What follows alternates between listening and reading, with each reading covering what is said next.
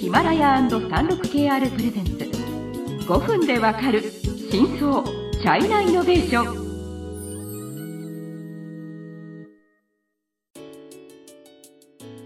皆さんこんにちは。サンルク KR ジャパンの委員です。日本経済新聞の山田です。はい。今回は日本で広がる、まあ、チャイナイノベーションシリーズの4回目ですね、うん、はい、えーと、前回では、まあ、中国テック企業のその日本進出はまあ、訪日観光客によって加速、まあ、させた流れがあったという話しましたが実は割とあんまりこう注目されないんですが、その在日中国人は実はこう中国テック企業の進出も支えているっていうところ。はい、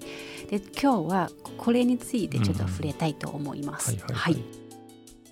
実はまあ去年あのあるこうシンポジウムで、のテンセントのこうテンセントジャパンのマーケティングの責任者に取材したことがあって、はい、でその回ではあのテンセントが手掛けるこう WeChat のそういう活用インバウンドで WeChat と WeChat のミニプログラムを活用しようというような、まあ、事例をこう紹介しましたが、はい、で取材の中で、うん、あのすごくこう響いたその話があったんですね。はい、でそのマーケティングの責任者はみんなまあインバウンドでいうといつも訪日観光客だけこう考えがちなんですけど実は今日本全国に約100万人規模の実はそういう中国滞在者、うんつまり長期滞在者が、まあ、日本語で言うと、まあ華僑家人あじゃあ私この仕事ビザを持ってる人も一応華僑華僑の類に、うん、まあ要するに国籍がどっちかによって呼び方が変わるんです。はいはい。そうです。でそういう人が実は大勢いるよ、うん、でも彼らたちのニーズをちゃんとこう掘り起こせてないよっていうような話はしました。でそこで本当に確かに言われるとあすごいそうだなって思いましたね。はい、はいはい、でこれね2つの要因があって僕が観察してるとまずその日本に進出してきているいわゆる企業中国企業を取材するとそのまあ日本の会社が中国に行くとですねまずまあ間違いなくその日本から派遣された日本人の社員と現地の中国人のスタッフで、うん、まあ構成されるわけですけど、そういうことになってないんですよね。つまり日本にかなりの数の中国人がそもそもいるから昔それこそ国費留学で来たような人まあはっきり言うとそのテクノロジー企業の話をしてるのでテックに限りますけど、うん、それこそ東大京大東工大、うん、早稲田慶応の工学部系のところを出て日本で働いてる人って結構いるわけです中国系の人で、うん、たくさんいますね。そう。で、はい、その人たちをスカウトして日本の責任者にしたりしてるんですね。はい、となると全く知らない人をその日本のことを全然知らない人を派遣するとか、うん、あるいは技術のことを全く知らない人をやるとかっていうのとは全然違ってとても効率が良い。確かにそれは大きな強みになりますね。いやそれでよくよくよくよく考えてみると、日本企業がその日本中国に進出した時に、うん、いや例えば日本人で清華大学とか福旦大学ので工学部っていうような出た人がいるいてそこで進出してきた日本企業で働くようなことってあるかってな全くないわけですそんなこと。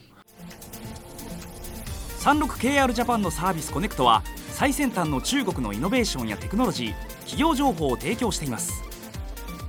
中国での事業やパートナー企業の探索などヒントになる情報が満載。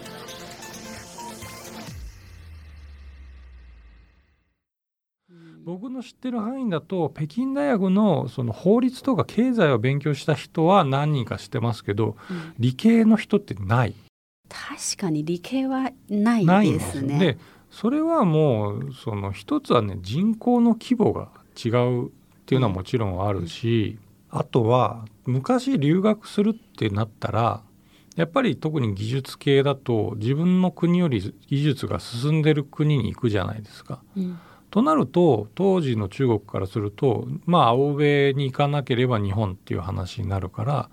結構な人が来てたわけですよ。はい、でそれらが今たまたま中国の企業が強くなって中国にや日本に進出してきたっていうなると、うん、結構そもそも使える人材がいるじゃんっていう。もちろん日本人も雇うんですが、はい、それはねそのなんていうの、えーと、事業のスムーズな発展にすごい役に立ってると思います。確かに素晴らしいうん、ところにいやそ自分はまさにその中の一一人じゃないですか、まあでね。うん、でも、うん、あんま気づかないあんまりそう考えたことはなことないんだけど。あんまりよくよく考えてみると世界的に見てもこんなことってないと思うんです。まあ、うん、アメリカとかまで行けばあるんでしょうけどちょっとね中国企業だから独特なものってあると思うんです。例えばインドの企業が日本に来てそんなことできるかってとてもできない。そんなに人いないですよね。まあ世界中に広がっているその中国の人が中国企業の進出も支えているということですね。それともう一つは、うん、さっきのテンセットの人言ってるのはこっちだと思いますけど、うん、在日中国人いやつまり今越境 EC だっつって売ってますけど、はい、まあ、これね実は僕最近結構細かく取材を始めてていずれこの記事なりそのレポートに書こうと思ってるんですけどその日本のものがその中国のの SNS の中であるヒット商品が生まれる時に在日中国人の中でできたネットの中上での評価っていうのが、ものすごい影響力を持っている済のさまざまな業界や企業紹介最新のイノベーションやテクノロジーを徹底解説。5分でわかる真相チャイナイノベーション。この番組の最新のエピソードはヒマラヤで配信中。今すぐヒマラヤのアプリをダウンロードして要チェック。まあ、今中国でこう EC をやるには結構口コミとかが大事じゃないですか、うん、そうん、その一般の広告よりは本当にある程度信頼できる慶応レあのインフルエンサーとかあるいは例えばえーと、私よく聞かれるのは、うん、こう中国にいる人間よく聞かれるのは、うん、この製品はどうみたいなこのブランドはどうみたいなよく来るんですよ。うん、でねこれはね中これも中国人の特性ですけど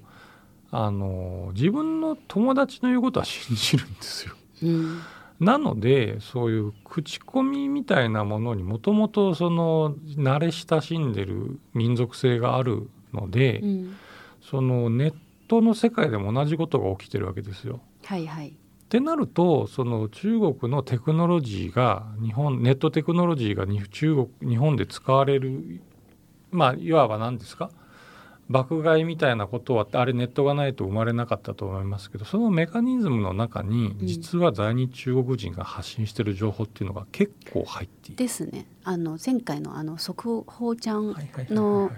ね、会社もあの日本でライブコマースをこうやるんだでその中の理由もやっぱりこう信頼性も高いし、うん、まあ、それによってもっとこうマーケティングは広がるという話ですよね。であ速報ちゃんの話になると私も先ほど山田さんが言ったその留学生とかのその話まあに、まあ、ちょっとこう補足はしたいんですけど多分ねその。一般企業でこう働く人材もそうですしなんかその日本で例えば留学してて、うん、で